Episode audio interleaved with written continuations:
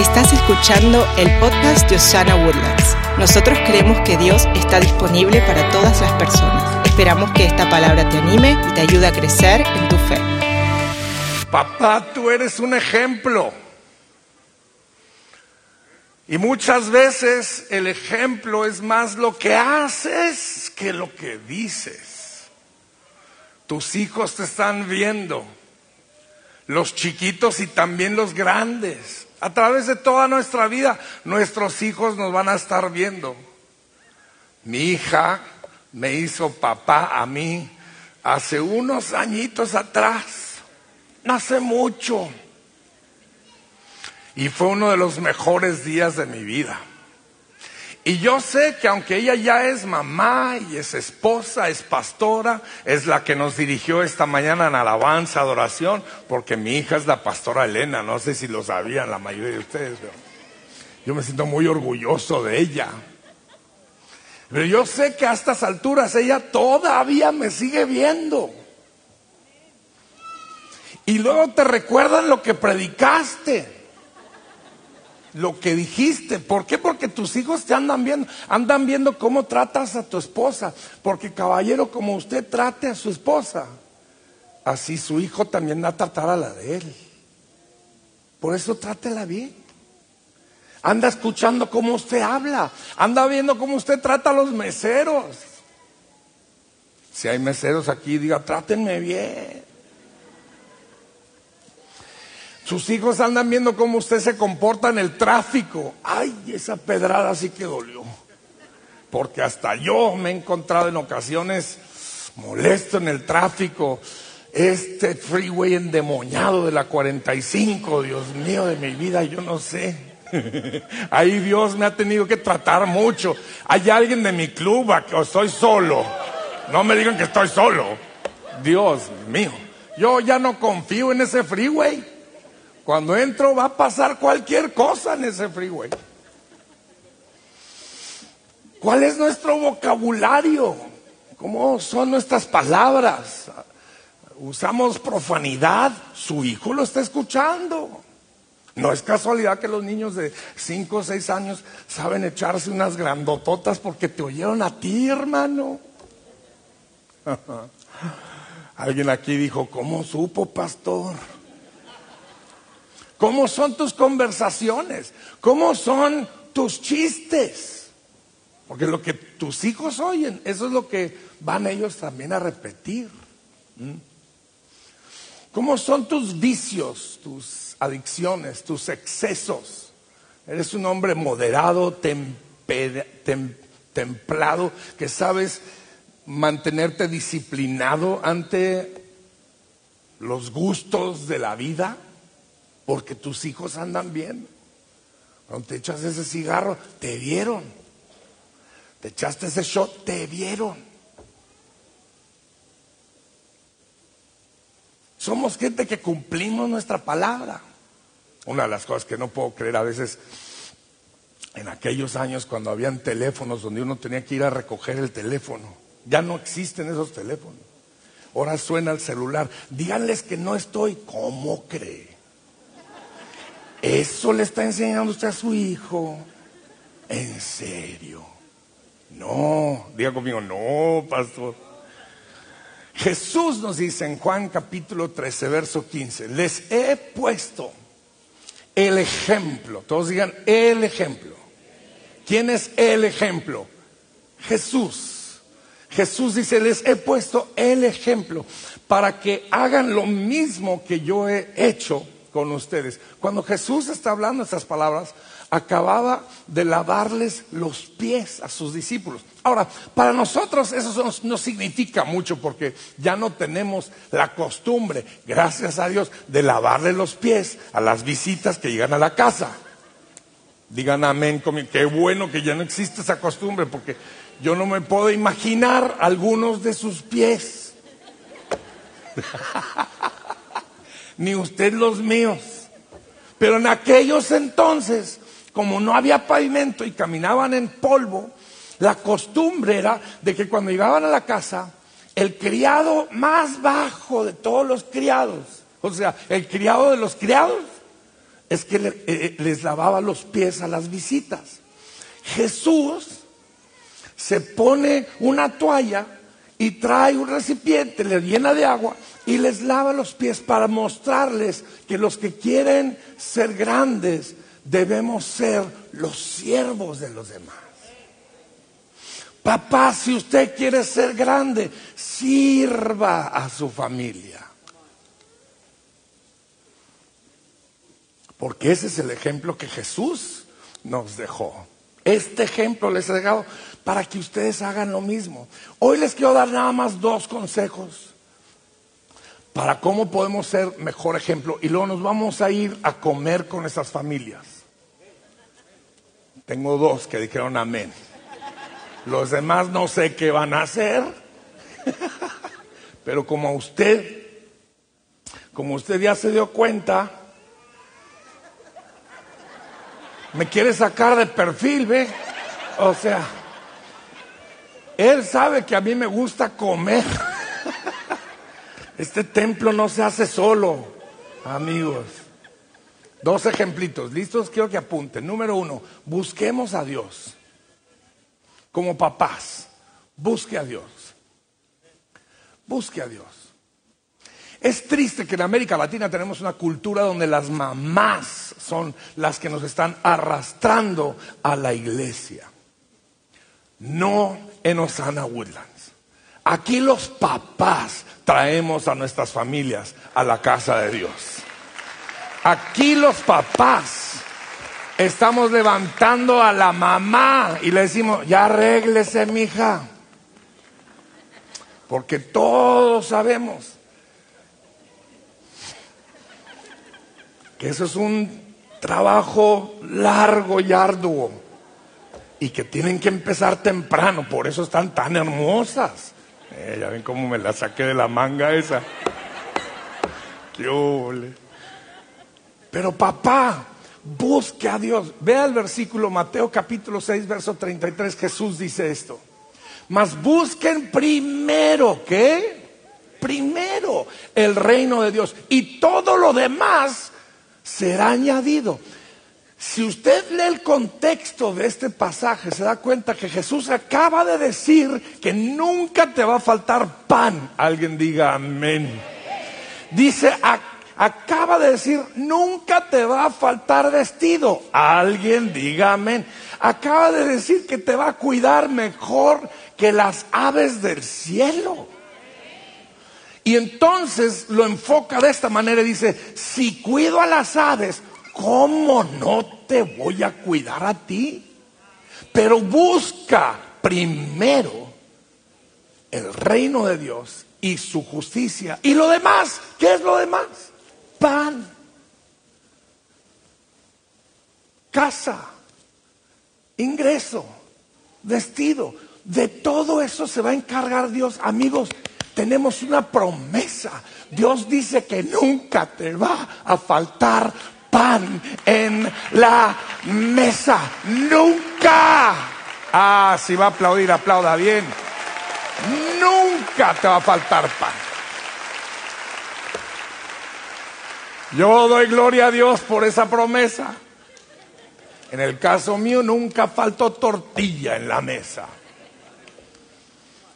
Pero dice, búsquenme a mí primero. Ojo con lo que le voy a decir ahora. Si usted busca las cosas de Dios, Dios buscará las cosas de ustedes. Si usted se ocupa de las cosas de Dios, Dios se ocupará de las cosas de ustedes. Así que ocúpese de las cosas de Dios. Pastor, ¿cómo puedo hacer eso? Bien fácil. Empiece leyendo su Biblia. Hace falta leer la Biblia más en estos tiempos. Andamos viendo mucho YouTube, mucho TikTok, mucho Facebook. Lea la Biblia. Gracias, tengo un amén aquí. No sé quién me lo dio, pero se lo Ah, fue usted. Gracias, Dios lo bendiga, hermano. Le quiero hacer una recomendación. Hay una app que le ayuda a leer la Biblia. Se llama You Version. You Version. Lo tengo aquí. Si pudiera yo hacerlo más grande, ahí está, dice Holy Bible. Pero también está en español, para todos los que hablamos totonaca. Aquí está también en español. Usted le pica y aquí hay una cantidad de planes y le manda a usted notificaciones. Varias veces yo estoy casi por dormir y ping me llega y me dice, hey, ¿no has leído hoy tu Biblia? Ay. Y, y, como llevo un récord, aquí yo les podría decir cuántos días seguidos llevo.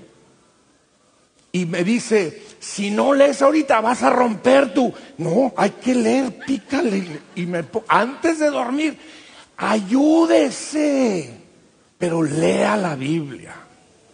Porque la Biblia no contiene la palabra de Dios. Ojo con lo que le voy a decir. La Biblia no contiene la palabra de Dios.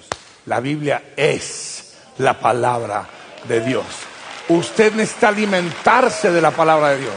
Lea la Biblia. Otro consejo, hable con Dios. Muchos le llaman oración, llámele lo que usted quiera, pero es hablar con Dios. Señor, ayúdame, traigo broncas en el trabajo. ¿Tú crees que Dios no conoce la palabra broncas? Si Él inventó el español. Háblale a Dios en tu vocabulario. Muchos han complicado la oración tanto que ya la gente ni quiere hablar con Dios. Que hay que ser tantos padres nuestros y tantos. No, hable con Dios. Levántese en la mañana. Señor, qué bonita está la mañana. Ahora sí que te echaste una buena mañana. Y Dios te va a entender. Dios está esperando nada más que hables con Él. Háblale. Adórale en privado y también en público. No nada más aquí en la iglesia. No el lugar más alto y todo. Ah, de mi papá anda cantando. Que no se sorprendan cuando te vean cantando, porque te ven cantando también en tu casa, en tu camioneta, en tu trabajo, en el Freeway 45. Alábale del freeway. Y también acá en Osana Woodlands. Alábale. Incluye a Dios en tus decisiones. Fíjense, fíjense, caballeros. Señor, este será un buen negocio. Este será un buen socio. Este será un buen trato. Este será un buen... Dios está interesado en tus negocios. Dios está interesado en tus decisiones. Pregúntale. Y de repente Él te habla, más o menos por aquí. Porque más o menos por aquí es donde tenemos el espíritu. Y te da una patadita. Mm.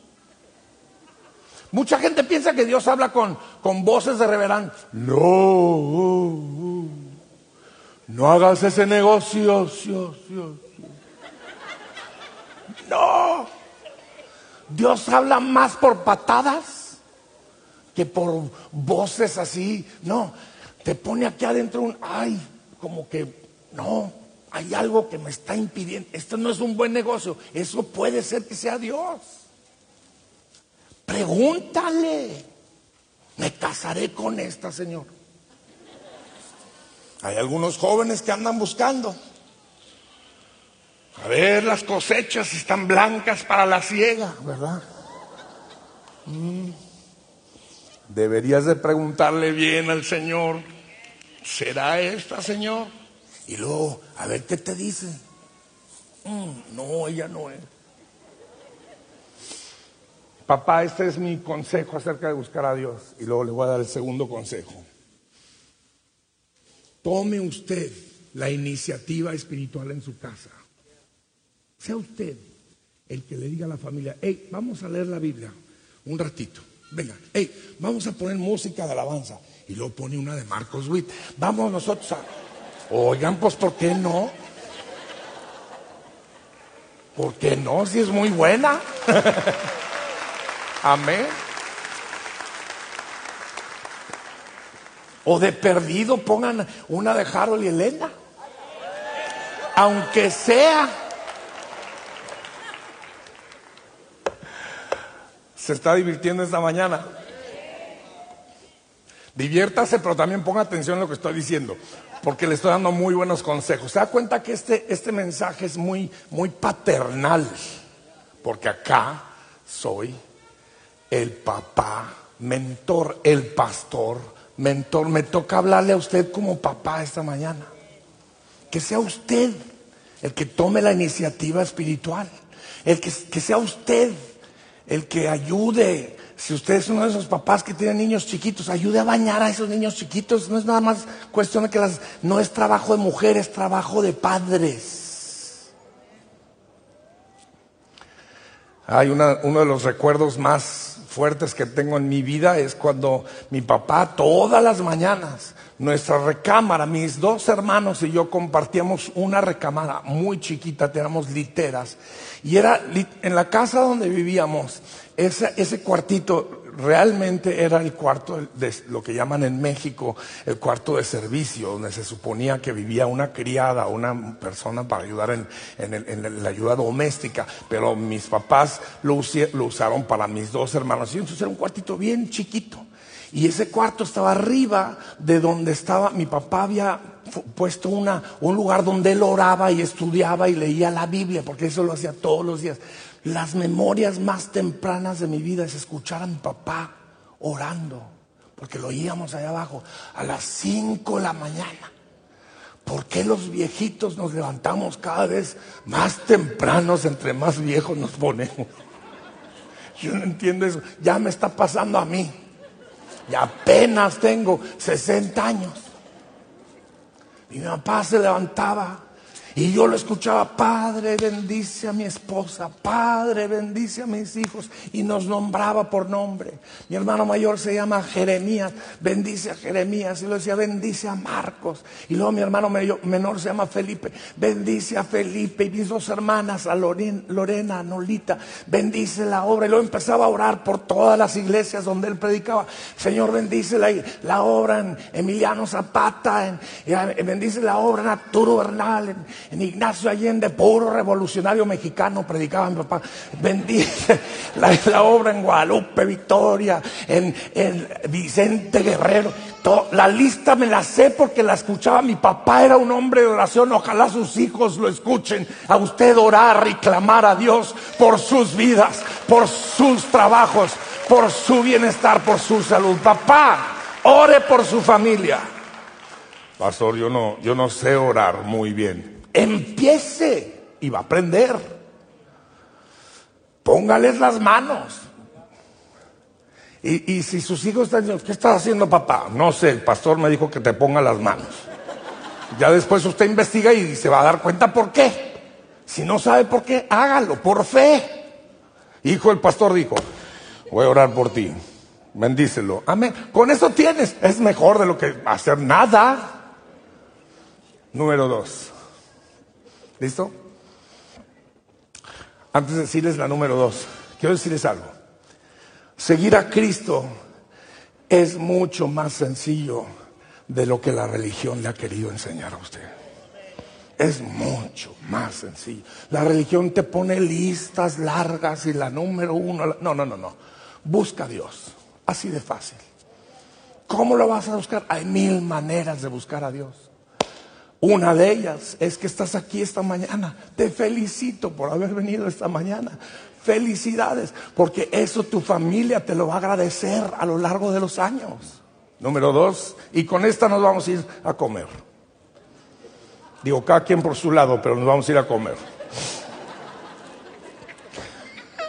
Porque no me alcanza para invitarlos a todos. ¿Listos?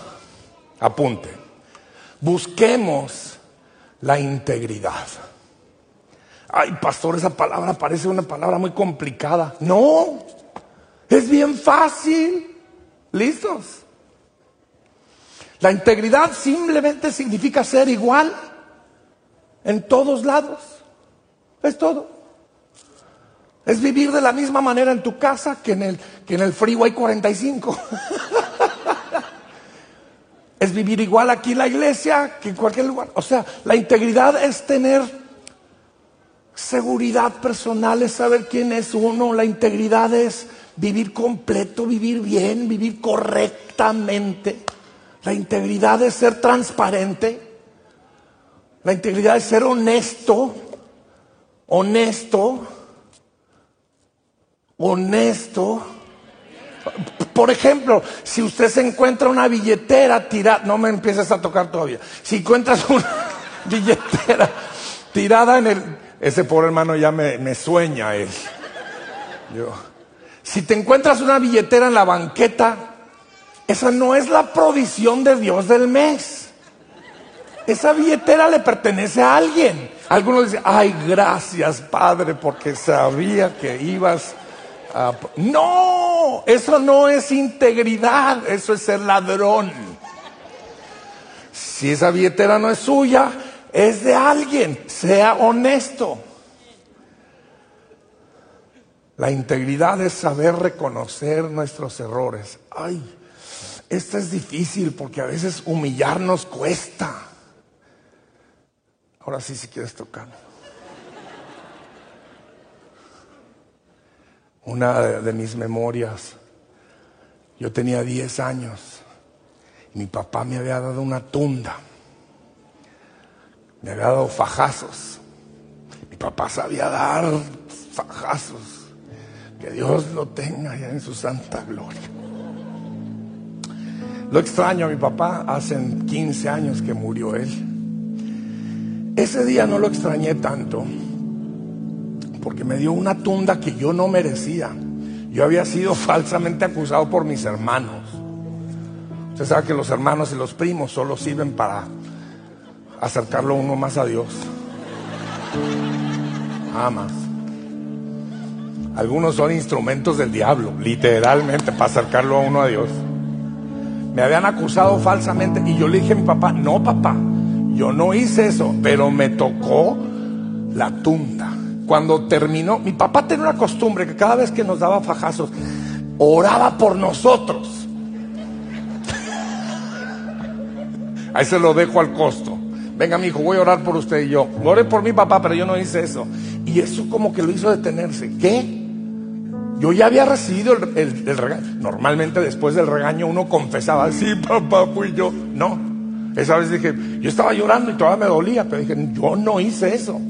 Y eso lo hizo reparar a él. ¿Y saben qué hizo mi papá? Se subió a su camioneta y fue a investigar con las personas. Y se dio cuenta que me había disciplinado equivocadamente y cuando regresó. Ahora recuerde, yo tenía 10 años. Un escuincle.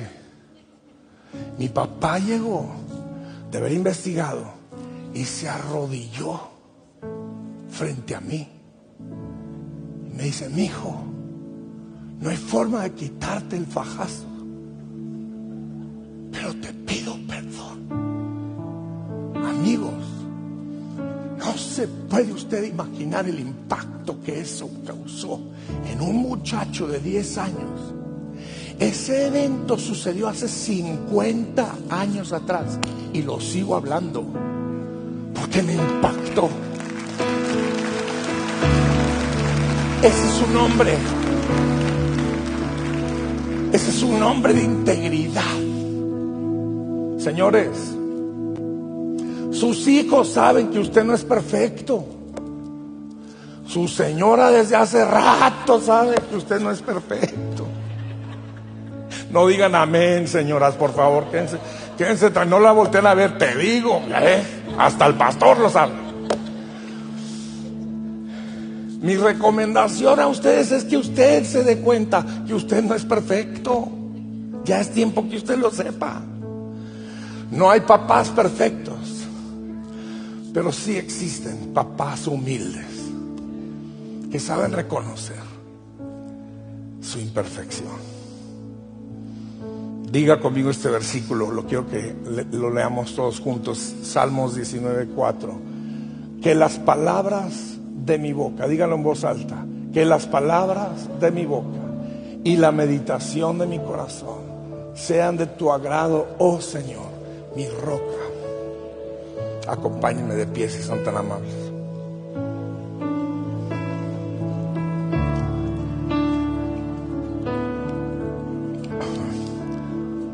Al llegar a la conclusión de este servicio, yo voy a profetizar sobre nuestros papás.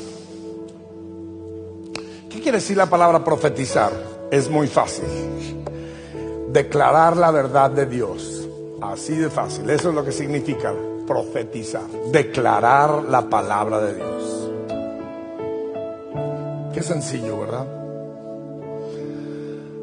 Esta mañana Miriam, Miriam es mi esposa, por cierto de 36 años. Y cada vez la admiro más a esa mujer, una gran mujer de Dios. Esta mañana mandó una felicitación a nuestro chat en familia y puso este versículo. A ver si no me emociono. Los justos caminan con integridad.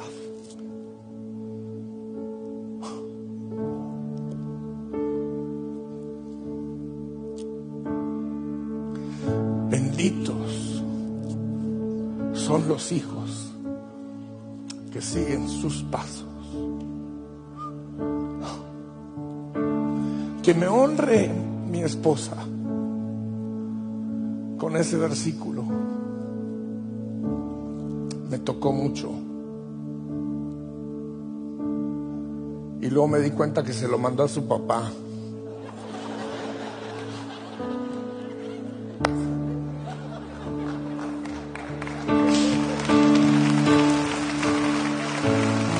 Pero les quiero decir algo. Yo conozco a esa mujer y yo sé que eso también me lo estaba mandando a mí. Pero les voy una cosa. Si el Señor me concediera la gracia de ser la mitad de hombre que es el papá de mi esposa, sería un gran privilegio, porque mi suegro es un extraordinario hombre de Dios, íntegro y benditos son los hijos que siguen sus pasos. Esta es mi profecía a todos los papás de Osana Woodlands. Si usted quiere recibir esta profecía, nomás levante una mano.